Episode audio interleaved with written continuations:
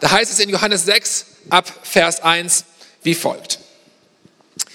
Danach fuhr Jesus an das andere Ufer des Sees, des Sees Genezareth, den man auch See von Tiberias nennt.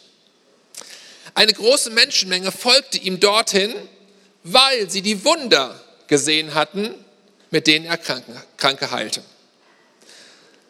Zusammen mit seinen Jüngern ging Jesus auf einen Berg und dort setzten sie sich.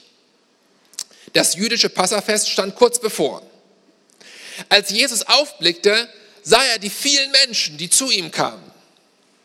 Darauf wandte Jesus sich an Philippus. Wo können wir für alle diese Leute Brot kaufen?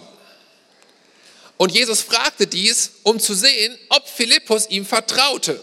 Denn er wusste schon, er wusste schon, ähm, jetzt habe ich die Zeile verloren, so ein langer Text hier, genau, ähm, genau, denn er wusste schon, wie er die Menschen versorgen würde. Also Jesus wusste, das schon, genau, Vers 7. Philippus überlegte, wir müssen über 200 Silberstücke ausgeben, das ist mal eben so durchgerechnet. 200 Silberstücke müssen wir ausgeben, wenn wir für jeden auch nur ein wenig Brot kaufen wollten. Vers 8. Da sagte ein anderer von seinen Jüngern zu Jesus, es war Andreas, der Bruder von Simon Petrus, hier ist ein Junge, der hat fünf Gerstenbrote und zwei Fische dabei.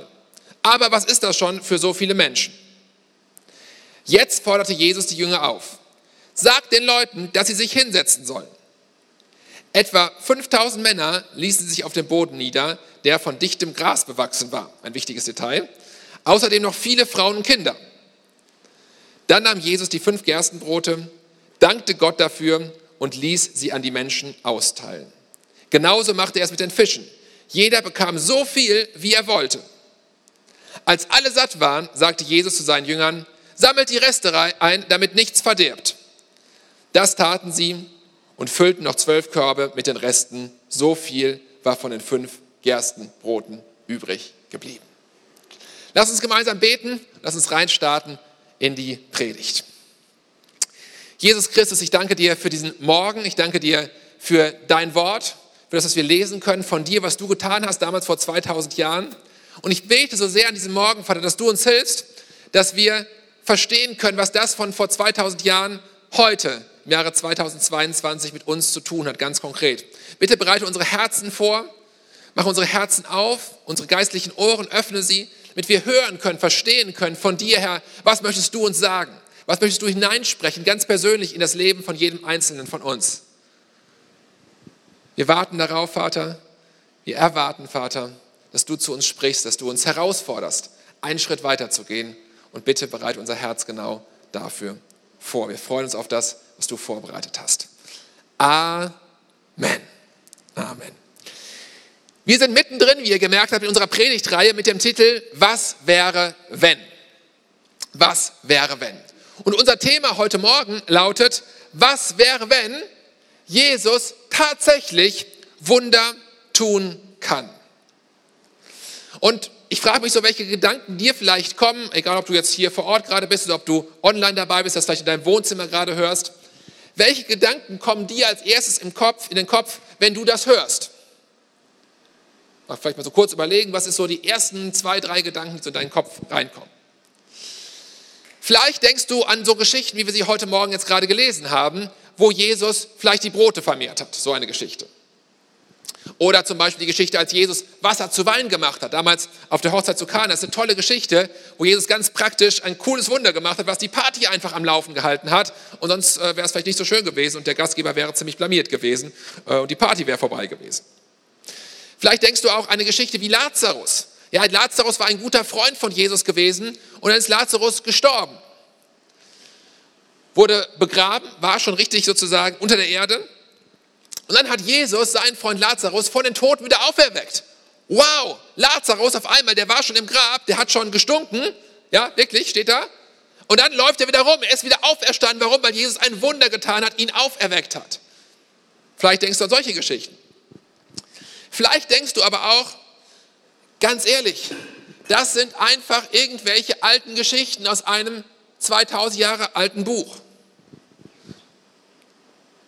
Das ist schon ziemlich lange her. Das sind vielleicht irgendwelche Märchen, die sich Leute ausgedacht haben, die nicht ganz klar im Kopf mehr waren, die zu viel getrunken oder sonst irgendwas gemacht haben. Ganz ehrlich, das ist alles ziemlich alt. Das hat nichts mit der historischen Realität, wie es damals tatsächlich war, zu tun. Das ist einfach nur erfunden wie ein Märchen. Vielleicht denkst du auch, vielleicht gerade da, wo du sitzt zu Hause oder hier heute Morgen, vielleicht denkst du auch, ja, ich glaube schon irgendwie, dass Jesus vor 2000 Jahren auf dieser Erde gelebt hat, dass der irgendwie da war, dass der auch vielleicht ein besonderes Leben gelebt hat, ein außergewöhnliches Leben gelebt hat, dass er vielleicht sogar Wunder getan hat. Ja, das glaube ich schon irgendwie. Aber du kannst das nicht auf dein Leben heute übertragen. Es hat keinen Bezug zu dem, wo du gerade heute unterwegs bist, in deiner Realität, in deinem Alltag, mit den Herausforderungen, die du ganz konkret hast. Das hat Jesus damals irgendwie eben gemacht, als er noch wirklich so in Person aus Fleisch und Blut zum Anfassen irgendwie hier auf der Erde war. Äh, aber heute, das ist doch irgendwie was anderes, das ist doch irgendwie ganz weit weggefühlt. Vielleicht hast du auch schon mal für ein Wunder gebetet und Glauben da reingesetzt und es ist nichts passiert. Und du bist innerlich irgendwie mit so einer Enttäuschung rausgegangen aus dieser Situation. Warst enttäuscht, bist enttäuscht vielleicht von Jesus. Mit all diesen Fragen wollen wir uns heute Morgen beschäftigen. Und da schauen wir noch unseren Text an von heute Morgen, nämlich Johannes 6 ab Vers 1, wo wir gerade drin waren. Also, was ist die Situation, die wir da haben? Die Jünger stehen vor einem echten Problem, einer echten Herausforderung, äh, wo sie einfach, die, die liegt direkt vor ihnen sozusagen. Da sind 5000 Menschen. 5000 Männer, genauer gesagt, Frauen und Kinder kommen noch dazu, die äh, muss man also noch dazu addieren. Und diese 5000 Männer plus Frauen plus Kinder, also vielleicht 10, 15, 20.000 Leute insgesamt, vielleicht 25.000 Leute, diese haben Hunger. Ich weiß nicht, ob ihr das kennt. Das kann ein echtes Problem sein. Ich kenne das von meiner Familie. Das sind nur fünf Leute insgesamt. Ein Mann, eine Frau, drei Kinder. Wenn die so richtig Hunger haben, ja, so richtig Hunger haben, Kinder, die Hunger haben, kleine Kinder, die Hunger haben, auch Ehefrauen, die Hunger haben, anderes Thema. Ähm, da kann die Stimmung schon mal richtig schlecht werden. Da kann schon mal richtig, wow, das ist, da musst du handeln als, äh, als, als Eltern sozusagen. Da sollst du schnell was zu essen in den Start bekommen, sonst eskaliert die Familiensituation gleich. Die Familienväter hier, ich sehe Markus, Vater von vier Kindern, der nickt, vielleicht nickt ihr zu Hause auch gerade auf eurem Sofa und denkt, ja, das kann schon mal herausfordernd sein, das eskaliert sonst gleich. Genauso war es, 5000 Männer plus Frauen und Kinder und die Jünger sind genau das oder machen genau das, was ich vielleicht auch tun würde in so einer Situation, wenn ich da drin wäre, wo die Jünger gerade gewesen sind, was ich nämlich auch sonst tue in ähnlichen Situationen, auch wenn es bei mir nur fünf Leute sind und nicht 5000 Männer. Okay, mache ich dann in so einer Situation. Was überlege ich mir? Wir haben ein Problem. Diese Menschen haben Hunger. Okay, was tun wir jetzt? Dann versuche ich das irgendwie zu lösen, das Problem. Dafür sind wir ja auch da. Wir sollen Probleme lösen, ja? Das ist ja unsere Aufgabe. Und dann versuchen wir das irgendwie auszurechnen. Auch Philippus tut das Gleiche. Das lesen wir hier in Vers 1, äh, Vers 7, sorry. Vers 7, das ist so die erste Variante. Er überlegt, was können wir tun? Okay, wir kaufen einfach was zu essen. Und dann überlegt er, er rechnet das aus. Da heißt es hier in Vers 7, wir müssten über 200 Silberstücke ausgeben, das ist eine ganze Menge Geld, wenn wir für jeden auch nur ein kleines bisschen Brot kaufen wollten. Ja, also Variante 1, wir addieren das auf, wir zählen das zusammen, wir multiplizieren das, wie viel Geld bräuchten wir? Philippus rechnet das aus. Vers 7. Das ist Variante 1, was ich tun würde und was die Jünger auch getan haben. Variante 2, was können wir noch tun? Wir gucken, was wir da haben und mit dem machen können, was wir tun. Das ist genauso wie bei uns. Da gucke ich in den Kühlschrank, was ist noch drin? Kann ich irgendwie noch daraus was zu essen zusammenbasteln? Und genau das passiert hier auch, nämlich in Vers 8. Da sagt ein anderer von seinen Jüngern zu Jesus, es war Andreas, der Bruder von Simon Petrus, hier ist ein Junge, der hat fünf Gerstenbrote und zwei Fische dabei. Aber kurz nachgerechnet, ganz ehrlich, was ist das schon für so viele Menschen? Das könnte rein rechnerisch, rein mathematisch ein bisschen knapp werden. Also, was tun die Jünger? Das gleiche, was ich und vermutlich auch ihr auch tun würdet. Wir suchen erstmal eine Lösung des Problems. Ja, Philippus versucht es auszurechnen, zu überlegen, wie können wir es irgendwie selbst hinbekommen. Die anderen schauen, was haben wir noch da, was ist noch im Kühlschrank drin, wie können wir es irgendwie lösen. Was können wir damit machen? Sie rechnen hin und her, sie überlegen, sie multiplizieren, sie machen da ihre Rechnung, aber sie kommen immer auf das gleiche Ergebnis, egal welche Variante sie wählen, egal was sie tun. Das Ergebnis lautet, es reicht einfach nicht. Es funktioniert nicht. Keine Chance, dieses Problem zu lösen. Es geht nicht. Scheibenkleister. Sie sind verzweifelt. Sie sehen keine Lösung. Interessant ist,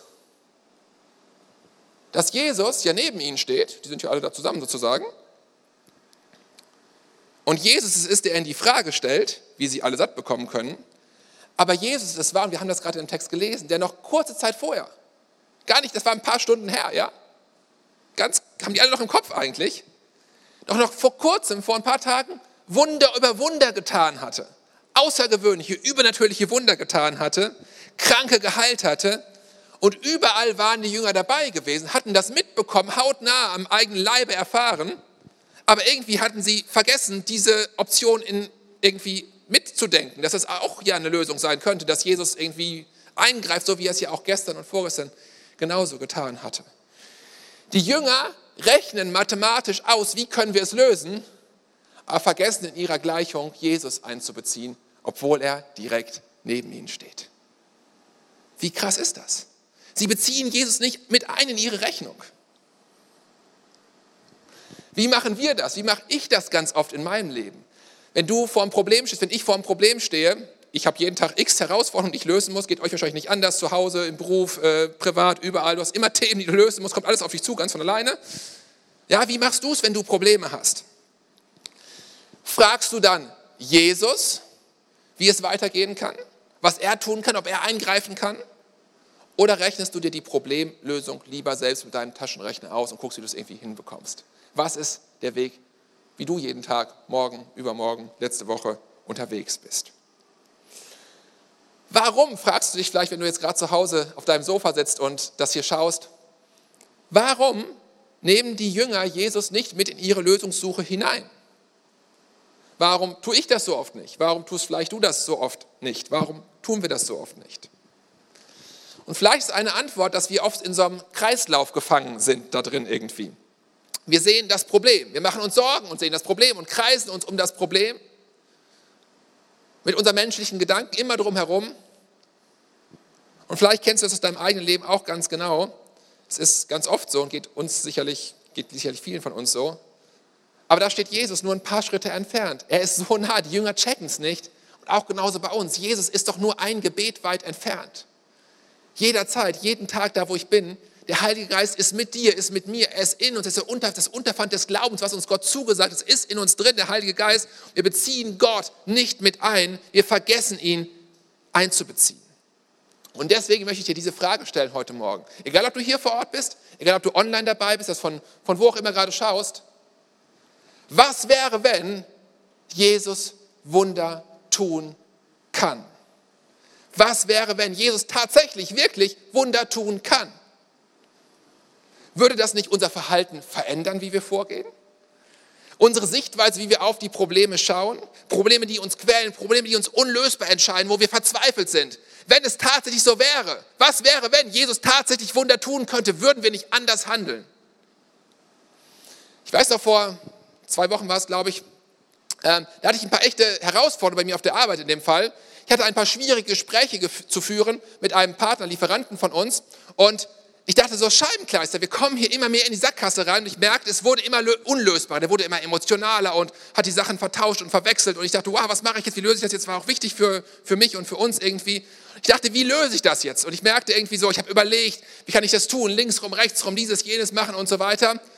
Und ich weiß noch, es war letzte Woche Mittwoch, glaube ich, habe ich morgens, äh, bin ich morgens durch den Wald gelaufen. Ich laufe ja morgens durch den Wald und bete und jogge da und bin mit Gott unterwegs und in der Natur.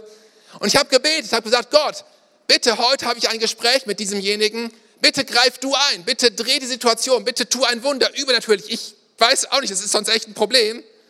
Und genau das, was ich morgens gebetet habe, im Glauben, ich habe alles auf Gott geschmissen und Gott gesagt, hey Gott, greif da ein. Und ich war so begeistert, an dem Nachmittag das Gespräch geführt und Gott hat einfach alles umgedreht. Total genial. Ähm, auf einmal der Mensch war wie ausgewechselt. Der fand auf jeden Fall auf einmal alle meine Vorschläge total gut. Ja, genau so machen wir das, voll die gute Idee. Ich dachte so, hm, das kann gar nicht sein, das ist der gleiche Mann und der sagt jetzt das Gegenteil von letzter Woche und so weiter. Wie hammer ist das? Total genial. Und es war für mich ein Wunder. Ich bin nach Hause gekommen, weißt du, zu meinen Kindern habe erzählt, Jesus hat eingegriffen. Ich habe gebetet heute Morgen, wir uns als Familie miteinander gefreut. Das ist der Hammer. Was wäre, wenn Jesus tatsächlich Wunder tun kann? Zweitens, Gehen wir mal einen Schritt weiter. Jesus ist meine Verständnis, meine Erkenntnis, auch von der Schrift her, Jesus tut Wunder nicht ohne uns. Jesus tut Wunder nicht ohne uns. Ziel und Partner von Wundern sind immer wir Menschen. Es geht immer um Menschen. Und Fakt ist, Jesus will, dass wir alles geben, was wir haben. Wir lesen es an so vielen Stellen in der Bibel. Ja, Jesus und die Witwe am Opferstock zum Beispiel. Die gibt alles rein, die letzten zwei Groschen, die sie noch hat. Sie investiert alles. Sie gibt alles, was sie kann. Alles Menschenmögliche tut sie. Wenn wir alles geben, wenn du alles gibst, auch unser Letztes, ist meine Erfahrung, dann kann Gott unglaubliche Dinge tun. Auch hier unsere Geschichte aus Johannes 6 von heute Morgen lesen wir das gleiche bei der Brotvermehrung. Die Jünger mussten erst alles geben, was sie hatten. Alles, was da war, es waren fünf Brote und zwei Fische. Jesus fordert unseren vollen Einsatz. Das, was wir haben, sollten wir, müssen wir investieren. Das ist die Voraussetzung, die Vorbereitung. Und deswegen, bevor du von Gott erwartest, dass er ein Wunder tut, erwartet Gott von uns, dass wir vollen Einsatz geben mit dem, was wir in der Hand haben, mit dem, was wir haben, was wir investieren können. Und sage ich mal jetzt mal ganz praktisch, wenn die Jünger gesagt hätten, ach, ähm, bin ich jetzt zu faul zu, die alle zu verteilen, die Brote, ist doch voll aufwendig, müssen wieder rumlaufen, so viele Menschen und so weiter, ist so anstrengend und so weiter. Lass es einfach vom Himmel regnen, das, das Essen und alles ist gut. Ja, ich glaube, wenn es unsere Faulheit einfach nur wäre, Gott hätte das Wunder nicht getan. Gott will ja nicht irgendwie unsere Faulheit irgendwie noch höher wachsen lassen. Ähm, und deswegen, wenn du ein Thema hast, was du anschaust, was dich gerade vielleicht so richtig herausfordert, frag dich das. Was sind deine fünf Brote und deine zwei Fische, die du geben kannst? Und meistens hast du noch was, was du geben kannst. Manchmal siehst du es nicht, aber gib alles rein, was du hast, mit vollem Einsatz und sei nicht irgendwie in deinem Schaukusch und sag, ach Gott, bediene mich einfach, mach mal hier die Wunder, ich bin zu faul aufzustehen, zum Kühlschrank zu gehen, wo alles drin ist. Sorry für die Übertreibung, ihr wisst, was ich meine. Wenn du etwas von Gott hast, auch wenn es nur ein bisschen ist, dann sitze nicht passiv rum, sondern werde aktiv und setze es ein. Sonst müsste Gott hier auch kein Wunder tun. Also, Jesus tut Wunder nicht ohne uns. Er arbeitet mit uns, er partnert mit uns. Es ist immer etwas Gemeinsames. Wir geben alles hinein, was wir haben, und das ist die Voraussetzung, damit Gott das hinzutun kann, was eben menschlich nicht möglich ist. Drittens, es braucht unseren Glauben und unser Vertrauen. In Vers 6, da heißt es, Jesus fragte dies, ist total interessant, Jesus fragte dies, um zu sehen, ob Philippus ihm vertraute. Interessant, das ganze Ding anscheinend, ja, von Jesus, wie soll man das verstehen? Er stellt diese Frage. Er sagt, er fragte das, um zu testen, um herauszufinden, ob Philippus ihm vertraute. Ein Glaubenstest sozusagen. Und Vertrauen, wir sehen es auch hier wieder, wir sehen es an so vielen Stellen in der Bibel. Vertrauen, Glaube ist die entscheidende Währung im Reich Gottes. Alles steht und fällt mit Glauben. Darauf kommt es an. Wenn wir Jesus nicht glauben, wenn wir es ihm nicht zutrauen, wird er, und ich gehe so weit, vielleicht sogar kann Jesus gar keine Wunder tun. Interessant. Jesus und die Frau mit den heftigen Blutungen, ihr kennt es aus Matthäus 9, äh, Vers 22, da heißt es, Jesus drehte sich um, diese Frau mit den Blutungen, die geheilt werden wollte, die um ein Wunder flehte, sah sie an und sagte, du kannst unbesorgt sein, meine Tochter. Dein Glaube hat dich geheilt. Dein Glaube hat dich geheilt. Dein Glaube hat dich geheilt. Und im selben Augenblick war die Frau gesund.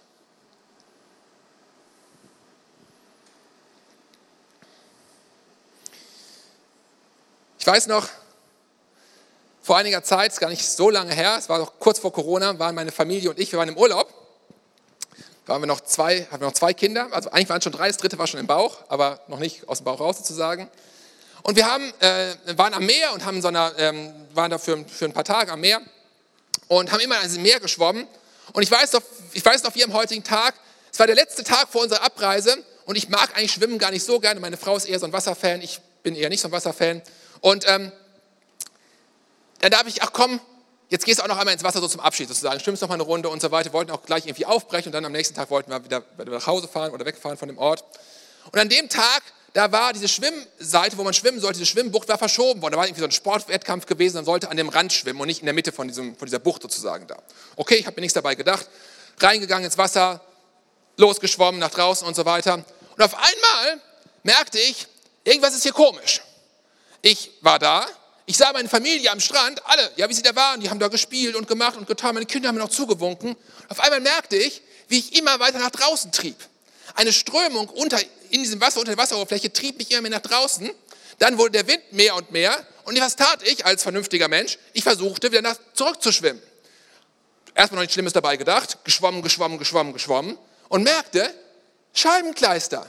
Ich schwimme in diese Richtung. Da will ich hin aber ich treibe in diese Richtung zurück, immer weiter nach draußen. Da ist meine Familie, ich wink dir noch immer weiter, immer weiter und ich merke, ich gehe immer weiter nach draußen. Und auf einmal packte mich Angst. Ich habe es noch nie erlebt in meinem Leben, dass ich wirklich Todesangst hatte. Ich dachte, Scheibenkleister, der Wind wird immer stärker, ich treibe immer weiter nach draußen, meine Kräfte schwinden so langsam, ich gebe hier alles, was ich habe. Ich sehe meine Familie noch, sorry, da, da ist hier meine Familie noch da, aber irgendwas ist hier komisch. Und ich merkte, aus eigener Kraft komme ich nicht mehr dahin zurück. Glücklicherweise gab es so eine Art DLRG, die haben mich dann tatsächlich da rausgeholt. Noch ein paar andere Leute neben mir waren, die hatten das gleiche Problem, weil da war eine unterirdische Strömung an dieser Stelle, wo wir sonst nicht geschwommen hatten, die, die uns komplett aufs Meer getrieben hat.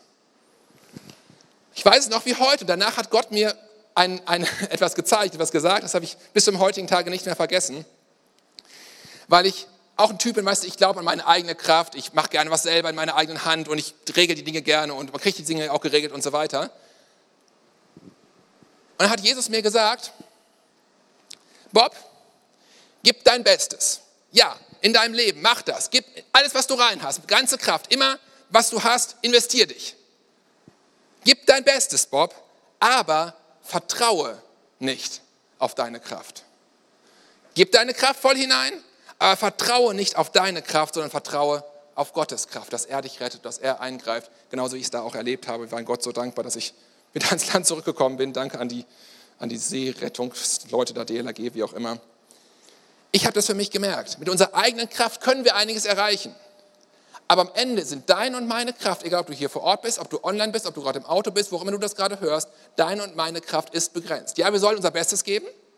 Es braucht uns bei einem Wunder die fünf Brot, die zwei Fische, wir geben alles rein, was wir haben. Aber wir vertrauen nicht darauf, dass unsere eigenen materiellen Möglichkeiten, unsere Kraft, unser Wissen, unser Know-how, unsere Kompetenz, unser Geld ausreichen. Wir vertrauen nicht auf uns, wir vertrauen auf Gott und seine Kraft. Das Geheimnis, was hinter jedem Wunder steckt, lautet zu vertrauen. Und deswegen möchte ich dich heute Morgen fragen, gibt es Lebensbereiche, wo du nicht volle Kanne auf Gott vertraust, sondern wo du auf deine eigene Kraft vertraust? Wo du alles durchrechnest und versuchst eine Lösung zu finden. Und vielleicht gerade merkst, du stehst vor Herausforderungen, wo du keine Lösung findest, wo das Durchrechnen zum Ergebnis kommt, es klappt nicht, es reicht nicht, du kannst es nicht hinkriegen. Was auch immer das gerade ist, vielleicht dein Wunsch nach Kindern, vielleicht nach einer Partnerschaft dein Wunsch, vielleicht einen Konflikt, den du hast, wo du nicht rauskommst, vielleicht ein neuer Job, vielleicht Gesundheit, wir alle haben Lebensbereiche immer wieder, wo wir Jesus nicht mit einbeziehen in die Gleichung, wo wir unsere eigene Gleichung machen.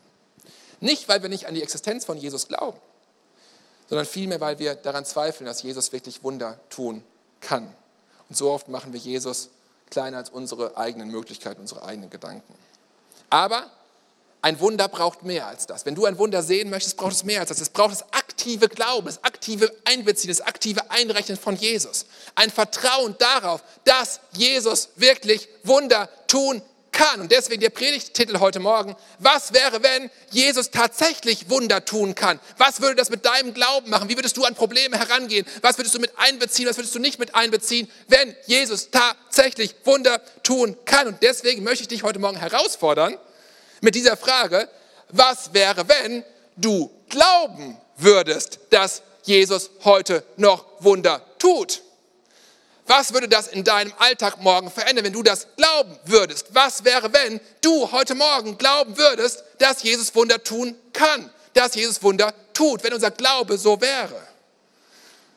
Ich möchte dich zu Hause, wo du gerade auf deinem Sofa sitzt, das schaust, herausfordern und sagen, mit dieser Frage dich herausfordern, wie sähe deine Woche aus, die morgen startet?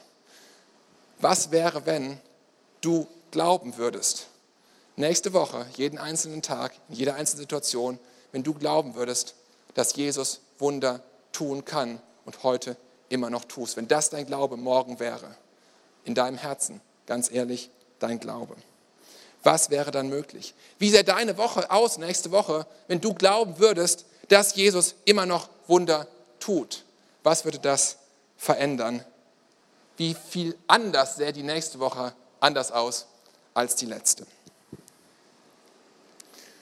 Aber zum letzten, vierten Punkt möchte ich kommen. Und auch das ist wichtig, und das ist mir wichtig für heute Morgen. Der vierte Punkt heißt, Jesus kann, kursiv, fett unterstrichen, wie auch immer, Jesus kann Wunder tun. Was wäre, wenn Jesus wirklich Wunder tun kann? Es ist ein Kann und das heißt gleichzeitig eben auch nicht, dass er immer Wunder tut. Und auch das gehört mit dazu und auch das möchte ich gerne hier mit euch teilen. Was Jesus von uns verlangt, ist, dass wir glauben. Er verlangt von uns zu glauben. Zu glauben, dass er Wunder tun kann. Wir müssen nur glauben, dass er es kann.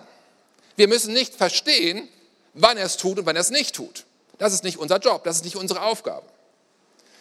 Und auch im Neuen Testament sehen wir das immer wieder tatsächlich. Wir verstehen Jesus manchmal nicht. Wenn ich das Neue Testament lese, verstehe ich Jesus ganz oft nicht, ehrlich gesagt, obwohl es die Bibel ist. Und das hat ja was zu bedeuten. Ja, da ist die Heilung von einem kranken Mädchen. Ja, das ist schon halb tot. Und Jesus lässt sich Zeit. Tagelang. Macht nichts. Obwohl das Mädchen im Sterben liegt. Und nachher auch stirbt. Also, dann sagt Jesus, ja, war gar nicht tot. Ha. Keiner versteht das. Bei Johannes dem Täufer lesen wir das Gleiche. So ein genialer Mensch, der alles investiert hat. Johannes der Täufer als Vorbote von Jesus. Und dann lesen wir, dass er ins Gefängnis gebracht wird. Und da drin steckt im Gefängnis und dann ruft er die Jünger von Jesus und sagt, hey, Jesus, bist du der, auf den wir gewartet haben? Bist du der Messias? Und Jesus kommt gar nicht selber, er schickt einen Boten, er schickt seine Jünger zurück und lässt ihm ausrichten, Blinde sehen und Lahme gehen, das ist ein Zitat aus Jesaja, eins zu eins zitiert, Aussätzige werden rein und Taube hören, Tote stehen auf und Arm wird das Evangelium gepredigt. Und dann wusste Johannes sofort, dieses Zitat aus Jesaja, das kannte er auswendig. Jetzt kommt der nächste Satz, nämlich, und Gefangene werden befreit. Das steht im Jesaja. Und sie sagen genau dieses Wort nicht. Er sitzt im Gefängnis, der Jesaja-Vers geht los und er wartet darauf, die ganze Aufzählung kommt. Und dann als letztes kommt eigentlich, und Gefangene werden aus dem Gefängnis befreit. Und sie unterdrücken diesen Satz, sie sprechen diesen Satz nicht aus. Mensch! Und was sagt der Bote stattdessen? Und selig ist, wer nicht irre wird an mir. Das ist die Botschaft an Johannes den Täufer im Gefängnis. Anstatt es kommt und Gefangene werden befreit, sagen sie ihm was anderes. Selig ist, wenn du nicht irre wirst an mir. Auf dass du nicht irre wirst an mir. Und so ist es auch in meinem Leben und vielleicht auch in eurem Leben. Egal, ob ihr hier seid, egal, ob ihr online dabei seid, egal, ob ihr das später hört oder heute. So oft haben wir Wunder erlebt mit Gott. So oft habe ich Wunder erlebt mit Gott. Und genauso oft habe ich gerufen, Gott, greif doch bitte ein. Greif doch ein. Du kannst es, du hast alle Macht, ich glaube es. Und ich verstehe einfach nicht, Gott, warum machst du nicht Schnipp und es passiert ein Wunder, es ist einfach zack geheilt. Einfach ist es einfach zack.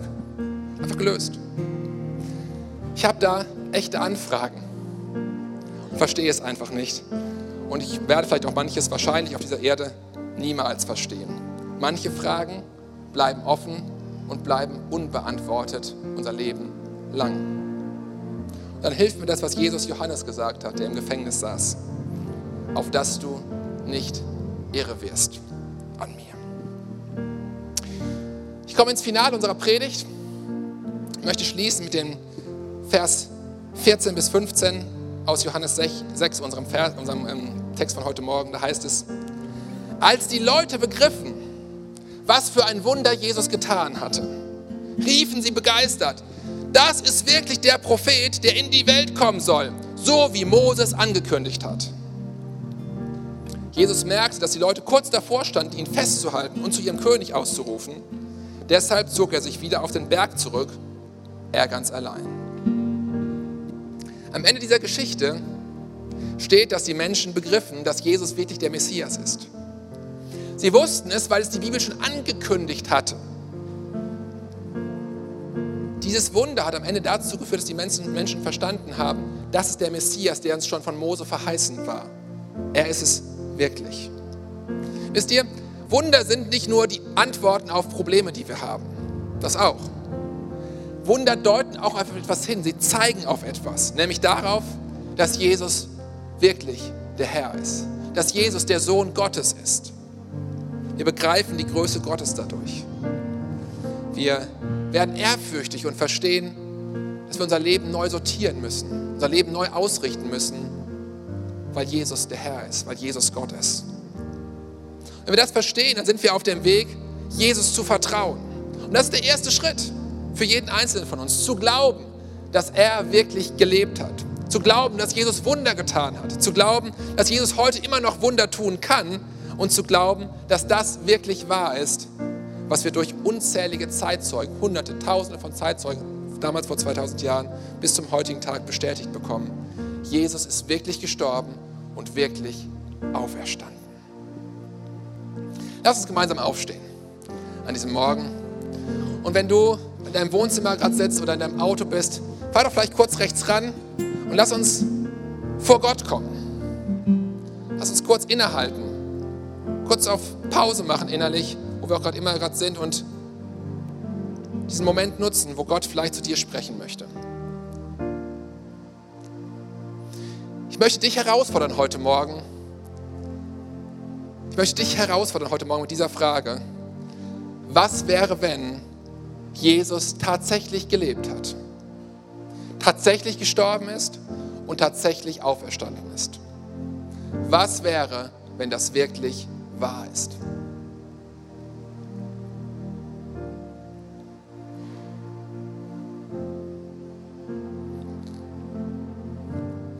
Was wäre, wenn Jesus wirklich der Sohn Gottes ist? Was wäre, wenn Jesus wirklich der Weg ist, die Wahrheit und das Leben? Der Weg, wie du zurückkommen kannst zu Gott, deinem Schöpfer, der dich geschaffen hat. Wenn Jesus wirklich der Weg ist für ein Leben in Ewigkeit, was mit dem Tod auf dieser Erde nicht aufhört, sondern erst richtig anfängt. Was wäre, wenn das wirklich wahr ist. Wenn das wirklich wahr ist, kann meine Antwort nur sein, ich laufe in die Arme Gottes. Ich sage, Jesus, lass mich dein Kind werden. Jesus, vergib mir meine Schuld. Dafür bist du gestorben. Gib mir ein neues Leben. Wenn das wirklich wahr ist, ihr Lieben, meine Antwort könnte keine andere sein als genau diese. Ich möchte dich heute Morgen einladen, aufrufen, äh, herausfordern. Egal, ob du hier bist, egal, ob du online dabei bist, egal, ob du unterwegs gerade bist, wo immer du das gerade hörst. Ich möchte dich einladen, stell dir diese Frage und überlege, ob das auch deine Antwort heute Morgen ist. Und ich sage dir, wir wollen gleich gemeinsam beten. Und wenn du sagst, das soll meine Antwort sein, heute an diesem Tag, ich möchte es heute entscheiden, ich möchte glauben, vertrauen, dass Jesus wirklich Gott ist ich glaube, dass er der Weg ist, die Wahrheit, wie ich Vergebung meiner Schuld bekomme und zu Gott, meinem Vater, nach Hause kommen kann, ein neues Leben beginnen kann, was in Ewigkeit nicht aufhört. Da möchte ich gleich mit all denjenigen, die das genauso wie ich festgemacht haben oder neu festmachen möchten, möchte ich gleich beten. Ich möchte fragen, wen darf ich in dieses Gebet mit einschließen? Wer sagt, meine Antwort heute Morgen lautet, ja, genau das möchte ich. Dann ermutige ich dich, jetzt gleich die Hand zu heben. Ich werde gleiches fragen. Und wenn du online dabei bist, dann ermutige ich dich, wenn du diese Entscheidung treff, treffen möchtest, dann schreib es in den Chat einfach rein. Ja, ich will. Und gib deinem Glauben ein Werk, in dem du es da reinschreibst. Da, wo du gerade bist, einfach in den Chat reinschreiben. Und dann wollen wir gleich gemeinsam mit allen Leuten hier vor Ort und online gemeinsam ein Gebet sprechen, wo wir unseren Glauben zum Ausdruck bringen. Und deswegen möchte ich jetzt fragen, wenn du hier vor Ort bist, heb bitte gleich deine Hand. Wenn du online dabei bist, schreib es in den Chat rein. Wer sagt genau das? Ja, ich will. Dann heb bitte jetzt hier deine Hand, dann möchte ich gleich für dich beten. Wenn du sagst, ja, ich möchte heute mein Leben Jesus geben, ich möchte heute in die Arme Gottes zurücklaufen, ich möchte sein Kind werden, dann heb doch jetzt die Hand, dann will ich gleich für dich beten und wir wollen gemeinsam zu Gott kommen und gemeinsam Gott bitten, dass er dich hineinnimmt als, als, als dein Kind, als sein Kind, dass du, dein, dass du sein Kind wirst. Wenn du online da bist, schreibst in den Chat rein, ja, ich will. Ich will genau das.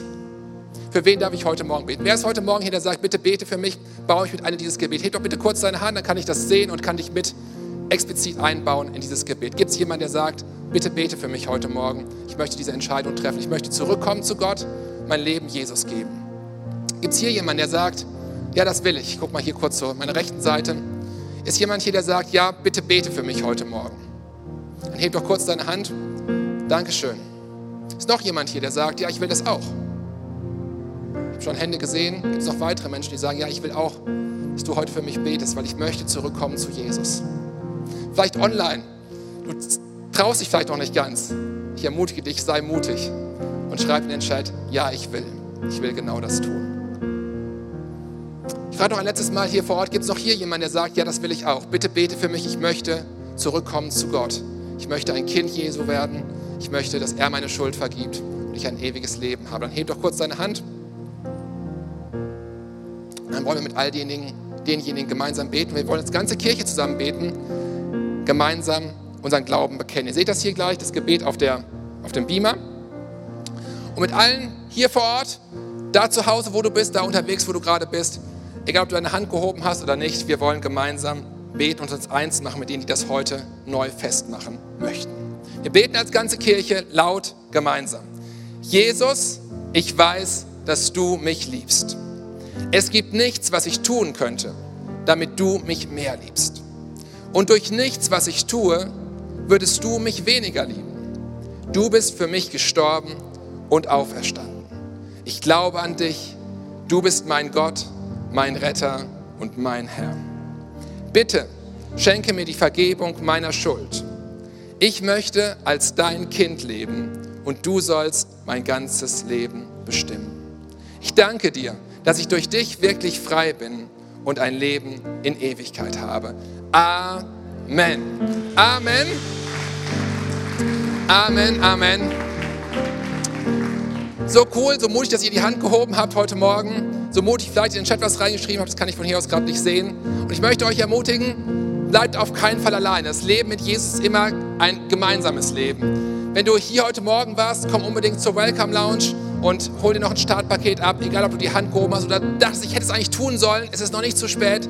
Komm einfach nach dem Gottesdienst direkt in unsere Welcome Lounge. Wenn du online dabei warst, wir haben eine Telefonnummer eingeblendet äh, im Chat, da kannst du gerne einfach anrufen, dich melden. Bleib auf keinen Fall alleine. Wir würden so gerne mit dir in Kontakt treten und dir helfen, die ersten Schritte in das neue Leben mit Jesus zu gehen. Gott segne euch.